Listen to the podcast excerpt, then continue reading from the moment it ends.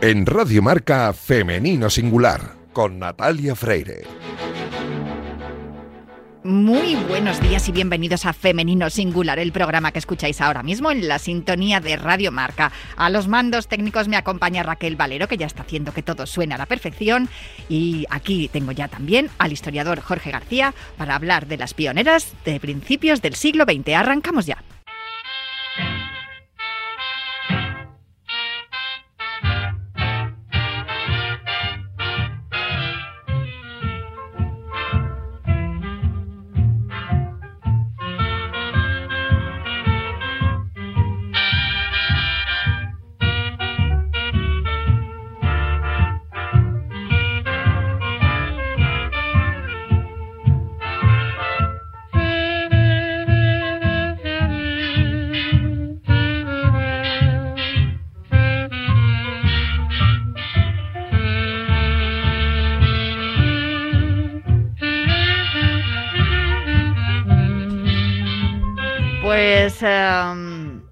Es 1 de mayo, es día del, del, Día del Trabajador, así que, y aquí estamos honrando el día, trabajando.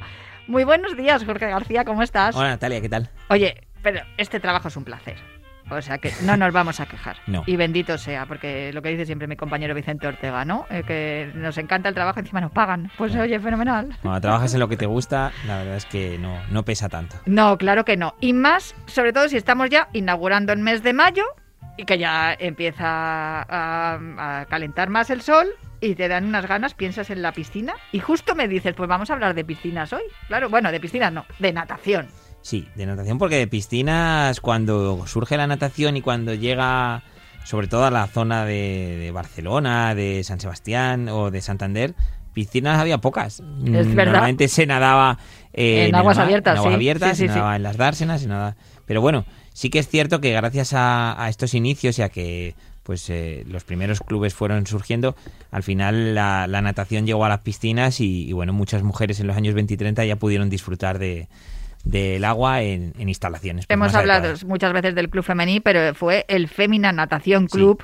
Digamos, el, el, club de natación específico en el que se desarrolló lo que fue la, la natación femenina en, en la, la, las primeras décadas del siglo XX. Sí, este fue, y hay que recalcarlo, el primer club exclusivamente femenino que hubo, que hubo en España. Solo eh, en este en este club solo había mujeres. Solo, el Femina Natación Club. Este club eh, surge en 1912. Eh, bueno, al principio son ocho o nueve mujeres de, la burguesía de allí de Barcelona que, bueno, habían ido alguna vez eh, al Club Natación Barcelona, pero bueno, ellas decidieron formar su propio equipo, su propia entidad y gracias pues a, habían conocían la, las no la afición porque había muy poca, pero sí que conocían las ventajas de, del agua, que pues entonces se estaba empezando, fíjate lo que te digo, se estaba empezando a, a saber todas las ventajas que tenía la natación. Y bueno, pues estas... Una cosa que me ha llamado mucho la atención es que eh, ellas se dieron cuenta de que aunque eran muy pocas, sí. algunas tenían nadaban mejor que sí, los hombres. Y dijeron, es. pero vamos a ver, claro. o sea, si estás mejor que, que, que los chicos, pues vamos a, a darles sí, un espacio. Había, había nadadoras bastante buenas, entonces ellas pues decidieron crear eh, su club, eh, el Fémina, y también sus propias eh, competiciones que hasta, hasta entonces no, no existían. Eh, ¿Qué pasó? Bueno, la primera referencia que, que encontraba así, por decirlo así, oficial, surge en, septiembre de 1912. Y una de estas socias, Mercedes Ribalta, ganó la prueba de 100 metros mixtos, una prueba que, que, se celebró allí en, en Barcelona. Y bueno, es verdad que hay, en aquella época no había piscinas, entonces todo se, se nadaba en playa. Y esta mujer fue la gran dominadora de aquellos años. Eh, no solo en el 12, también en el 13 y en el 14, cuando se vuelve a celebrar otra, otra prueba, una prueba exclusivamente femenina, eh, esta mujer, eh, Mercedes Ribalta, se impone al, al resto de, de socias de, de, esa entidad. Oye, eh, también había eh, algunas mujeres que nadaban en otras partes de España, ¿no? En Santander, en San Sebastián, sí. por lo que estamos hablando, porque son las, las ciudades que tenían acceso a, a costa, a costa claro. y también donde se movían también lo que hemos hablado muchas veces, eh, la burguesía, ¿no? Las Eso mujeres es. que podían permitirse el ir a nadar. De hecho, los, los, primeros campeonatos de España que se celebran, se celebran allí, en la zona norte, y, y algunas deportistas de las más importantes de esos, de esos inicios, de esos orígenes, son figuras tan importantes como puede ser eh, Concha Méndez, que luego fue una de las escritoras de la generación 27 femenina. Y, y sí, eh, en aquellas ciudades que estaban atraídas por la cultura europea es donde pues esas ventajas que se imponían del baño y del agua, pues es donde, donde surgen. Yo ahora mismo estoy pensando, por ejemplo, en Mireia Belmonte o en Saray Gascón, nuestras nadadoras, ¿no? Eh, y, claro, también me viene, me viene a, la cabeza que todas estas eh, mujeres que hoy están nadando en algún momento fueron niñas y eso es lo que vieron también sí, en el, en el, club, ¿no? En el Femina Natación Club, que se dieron cuenta de que en los campeonatos que organizaban había campeonatos de diferentes categorías por edades y que en la categoría infantil había auténticas promesas. Pues sí. Eh, otra de las grandes eh, cosas que hizo el Club Femina es atraer sobre todo a la juventud, a, las niñas y, a realizar eh, competiciones infantiles. Y en los primeros campeonatos, al principio eran nombres desconocidos, pero, pero al final fueron mujeres muy importantes una o dos décadas después, como el caso, por ejemplo, de Rosa Raventós, que hablamos hace unas semanas, de una gran atleta. Bueno, pues estas, cuando eran ya de niñas, comenzaron a, practicar deporte a través de la natación. y, bueno, además de las competiciones infantiles, el Femina siguió, siguió haciendo sus campeonatos en categoría absoluta, celebraban eh, trofeos de velocidad sobre 60 metros o sobre 400 en, mar abierto y bueno, eso al final se convirtió en éxito de público y la gente acudía en masa allí al, puerto de la playa de Barcelona y, fue bastante, bastante importante, aunque claro, hay que hacerle ver a la gente que España no era en aquellos años para nada una, una potencia. De hecho, el récord de España en aquella época eh, estaba en 2.20 en los 100 metros libres y el récord mundial estaba en 1.13, casi la mitad. De entre estas mujeres podemos destacar algunas de ellas, que yo sé que me las has, me las has destacado. La primera, María Luisa Vigo. Sí, mira, María Luisa Vigo, eh, vamos a, llamarla o vamos a ponerle este sobrenombre como la primera estrella que tuvo la natación española. Fue el primer referente, la primera mujer que empezó a salir en prensa y que empezó a ser vista como, como una una deportista eh, potente y con, muchísima trayectoria. Eh, era una mujer que se, eh, se forjó en el, en el colegio inglés y en el colegio francés de Barcelona. Era una mujer, digamos, pues formaba parte de la, de la burguesía catalana. Y esta mujer accedió muy pronto al Club Natación Barcelona. Ya no estaba el Fémina, ya había desaparecido. Y, accedió al Club Natación Barcelona. Allí se convirtió en la socia número uno. Y allí la, primera mujer en entrar en esas piscinas. Ser socia, sí. sí. Y allí, claro, quién estaba entrenador, Enrique Granados. Que hemos hablado de él ya también unas cuantas veces y el meritazo que tiene este hombre y cómo ayudó a, las, a las nadadoras. Entonces vio en ella muchísimo potencial y mira, con 18 años, pues María Luisa Vigo, eh, que si alguien conoce del deporte femenino de aquellos años, sabrá que era la mujer que siempre llevaba dos, dos trenzas, una a cada lado, es una mujer muy característica que se le ve muy bien, se le reconoce muy bien en las fotografías y con 18 años, como decía, fue campeona de Cataluña de natación, de saltos de trampolín y también campeona de España de 100 metros libres. Campeonato que volvió a, conquistar en, el año 30 y incluidos con los récords eh, nacionales de, todas, de todas las disciplinas. Y, es curioso porque, bueno, eh, ya que fue una nadadora excepcional, después de la guerra cambió el bañador por un palo de golf. Sí, la verdad es que es curioso. Yo cuando desconocía totalmente eso, hasta que, bueno, pues hablando con su familia y tal, y recuperando un poco su legado, me acabaron contando que ella después de la guerra dejó el, la natación y no solo es que practicara golf, sino que eh, enseñó a toda su familia y algunas de sus eh, descendientes como por ejemplo su nieta y demás, fueron campeonas de España de golf. O sea que, bueno, al final lo que decimos muchas veces, eh, estas deportistas no solo lo lograron muchas cosas, sino que transmitieron todos los valores del deporte y es, y es algo que, hay que tener en, cuenta y que considerarlo, sí. Su nieta Ariana Martín Ballet fue campeona de España en 1989 y 1990 y según me dices es actual directora del Real Club de Golf del Prat. Vamos, eh, al final, eh, entre, entre el bañador y el palo de golf, desde luego un buen legado que nos dejó María Luisa Vigo. La siguiente deportista es Mercedes Basols. Sí, mira, eh, Vigo había ganado la, famosa Copa de Navidad y la Travesía de Valencia, que eran las principales competiciones en aguas abiertas. Bueno, pues Mercedes Basol ya en 1929 es la que eh, hereda o, toma las riendas de, aquellos logros de, María Luisa Vigo. Esta mujer, Mercedes Basol, eh, se convierte en campeona de España y también en, en record, eh, record, Woman. bate todos los récords que había conquistado y también lo hace de la mano de, Enrique Granados. Como siempre, una vez más, pues el, entrenador pues eh, trabajó con ella, le, inculcó los, los, nuevos métodos, los nuevos, las nuevas técnicas en, en 100 y 200 metros libres y bueno, pues eh, no solo eh, conquistó esos logros a nivel acuático, sino que también fue la primera mujer que participó en un partido de waterpolo y llegó a entrenar al equipo B del, eh, Club Natación Barcelona de waterpolo. Ojo, ojo con el mérito de, de, Mercedes Basols, que ella trabajaba hasta las 8 de la tarde y a las 8 de la tarde Enrique Granados la cogía y la entrenaba. Tenía un era un portento físico, tenía, tenía un, físico espectacular y eso la llevó a jugar al waterpolo, como nos estás contando. Desde luego. Em, la siguiente deportista, y ya la última de la que hablamos hoy, es Josefina Torrens. Sí, a lo mejor alguien se acuerda, hace unas semanas hablamos del femení, del club femení, y ella, eh, digamos que fue eh, la que, una de las socias fundadoras y la que se encargó de la dirección deportiva en natación.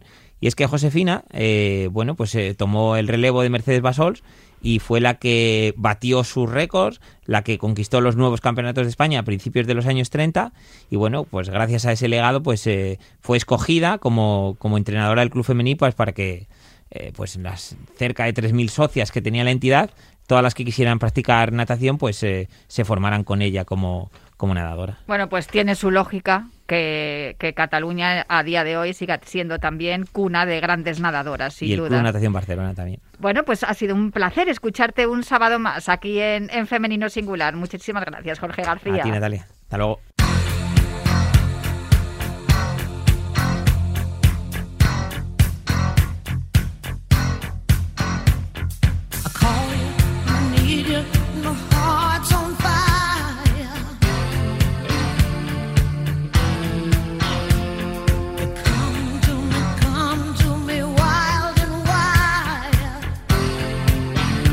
Continuamos aquí en Femenino Singular y, vamos a seguir hablando con una pionera porque tenemos la sección de pioneras del deporte dedicado a las mujeres que abrieron ese camino al principio, al principio del siglo XX, pero es que a principio del siglo XXI todavía hay caminos que abrir y todavía hay mujeres que, que lo están haciendo. Tengo hoy aquí a mi ladito a mi compañero Daniel Porro, que normalmente hablo con él en el último runner. Hola Dani, ¿qué tal? Hola Natalia, ¿cómo estás? Encantado estar en Femenino Singular. Le he pedido que se quedara porque suele también estar con mi compañera Janela Clavo y le he dicho, oye, no te vayas, no te vayas, porque hoy voy a hablar con una amiga tuya. Claro que sí. Yo, pues para mí es un honor, después de tantos, tantísimos años, eh, pues presentaos a Montserrat Bustos. Uy, Montserrat me suena ya como una señora mayor, ¿no? A Montse Bustos.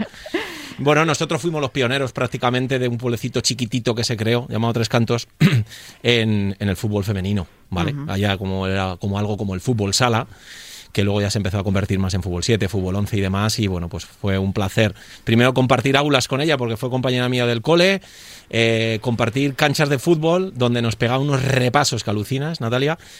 Y fue de las primeras prácticamente casi profesionalizadas en el fútbol. Y ahora mismo es pues mira, yo me alegro un montón y estoy súper orgulloso de, aparte de ser amiga, de haberla podido entrenar y de cómo abusaba de nosotros en el fútbol y que ahora se convierta en la primera mujer que va a entrenar a, un equipo masculino, que ya, que ya va siendo hora.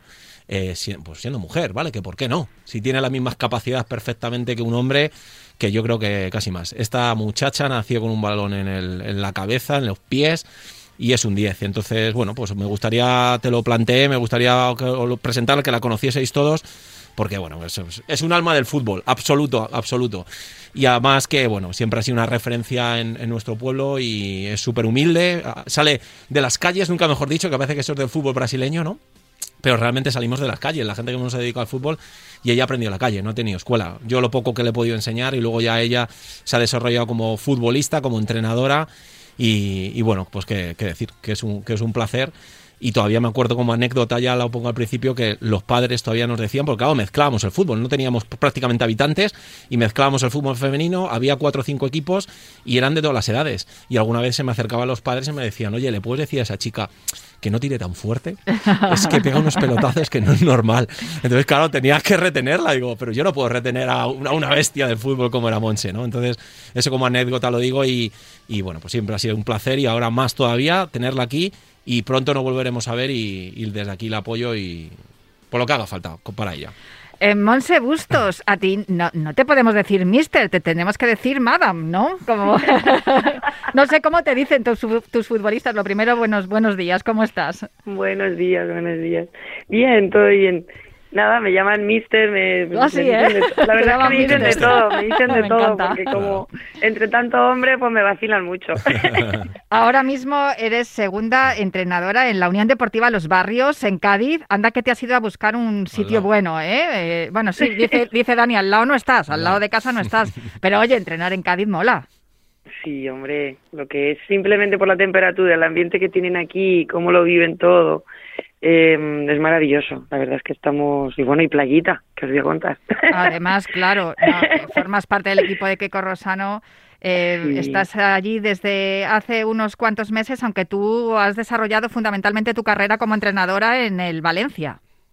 Sí, en el Valencia. Empecé en fútbol base y bueno, me subieron luego a segunda división, también de segunda entrenadora. Y ya bueno, vas cambiando, te vas formando, porque la verdad es que en el Valencia al final es un club profesional, te vas formando tienes muchos cursos y he tenido además muy buenos maestros ahí.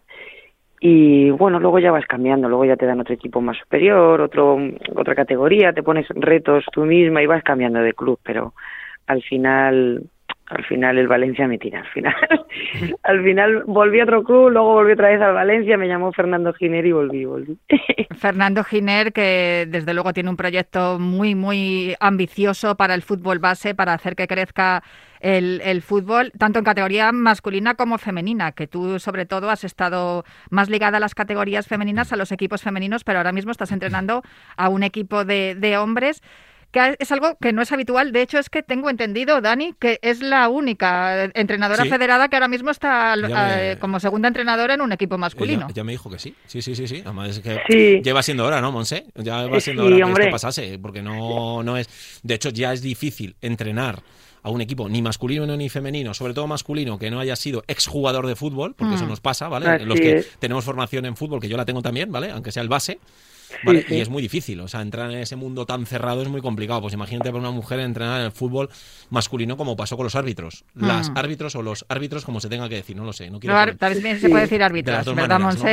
Entrenador, entrenadora, árbitro, árbitra. En cualquier caso es habitual ver a hombres entrenando a equipos femeninos, aunque cada vez el ascenso de la mujer también a los banquillos, ¿no? Es el, pues no sé, si me vienen a la memoria un montón de nombres ahora mismo, María Pri, Toñáis, bueno, bueno, un montón de mujeres que ya están al, frente de, de los, eh, de los equipos técnicos de, de, los equipos femeninos, pero es verdad que es complicado encontrar a una mujer en un cuerpo técnico de un equipo masculino. ¿Tú has em, encontrado alguna traba, algún, algún inconveniente que te hayan puesto o, algo que te, que te, bueno, pues que por el hecho de ser mujer haya sido un impedimento para llegar hasta donde estás?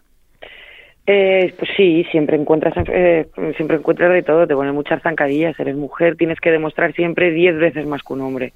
Es así de claro. Jolín, yo pensaba que me ibas a decir que no, que en el deporte era todo estupendo.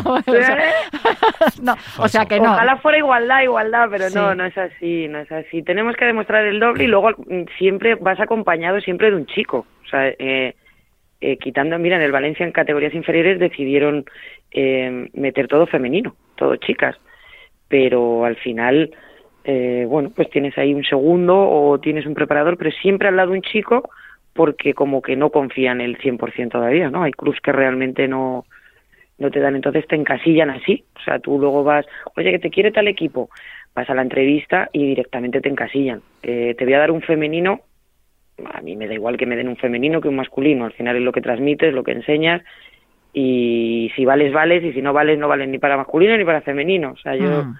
Mm, no, sé, no sé por qué nos encasillan así, ¿no? No, no, no lo entiendo. Son directamente los clubes, ¿eh?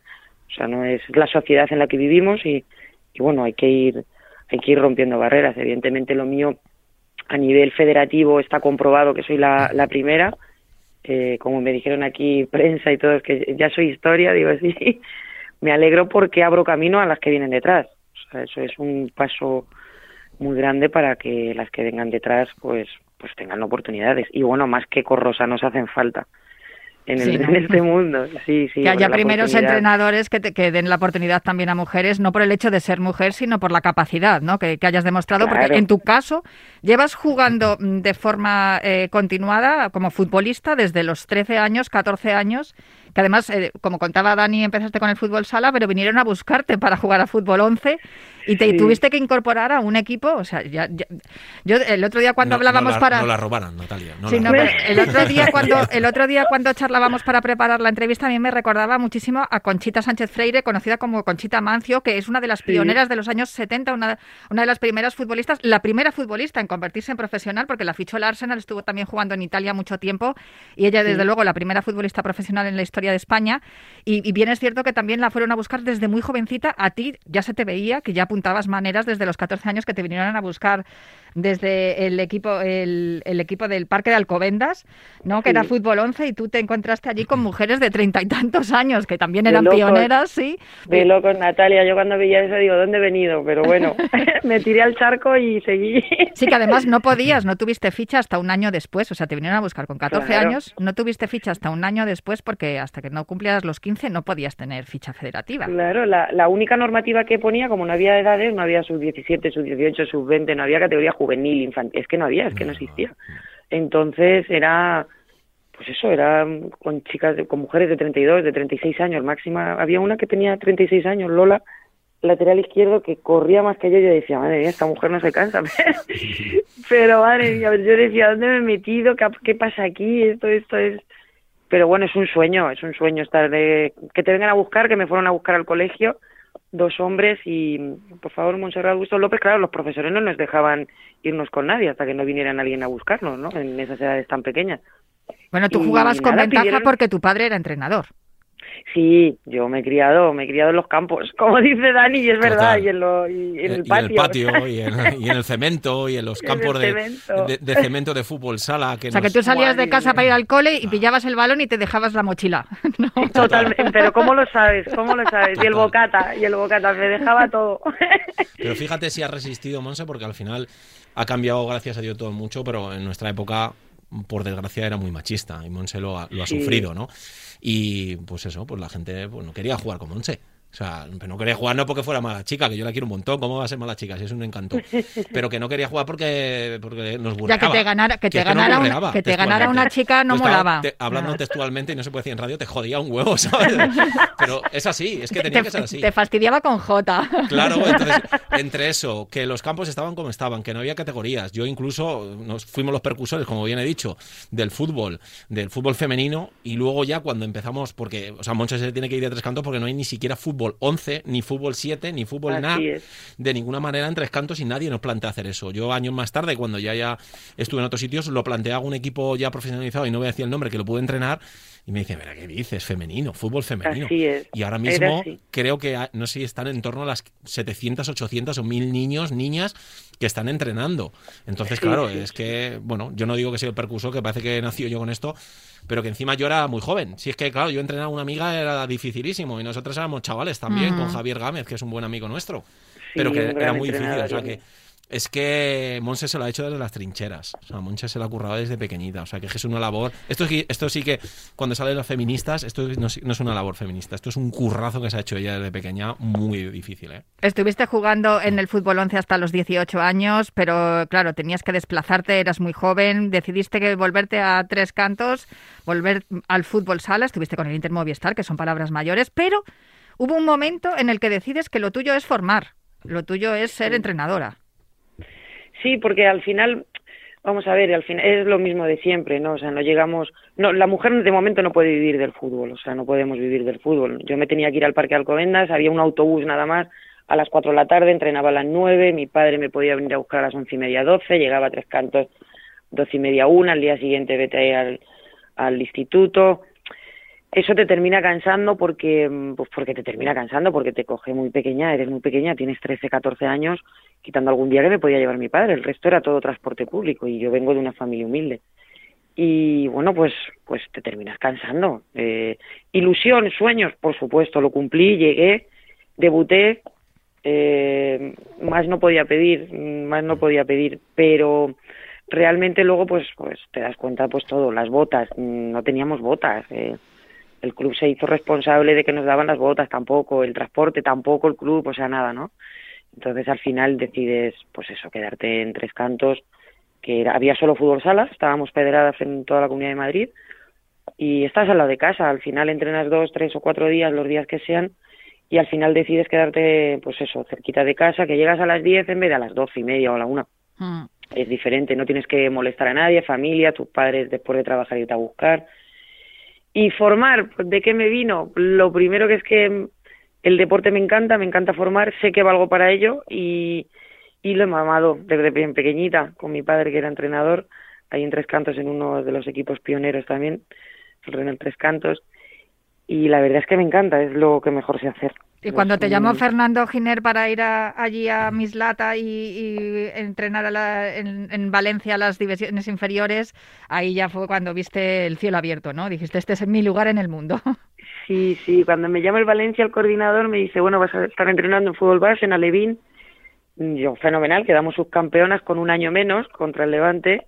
Hicimos una temporada espectacular, espectacular. Me tocó un grupo maravilloso de padres, todo. La verdad es que fue una experiencia impresionante. Y luego, bueno, estás en un club profesional.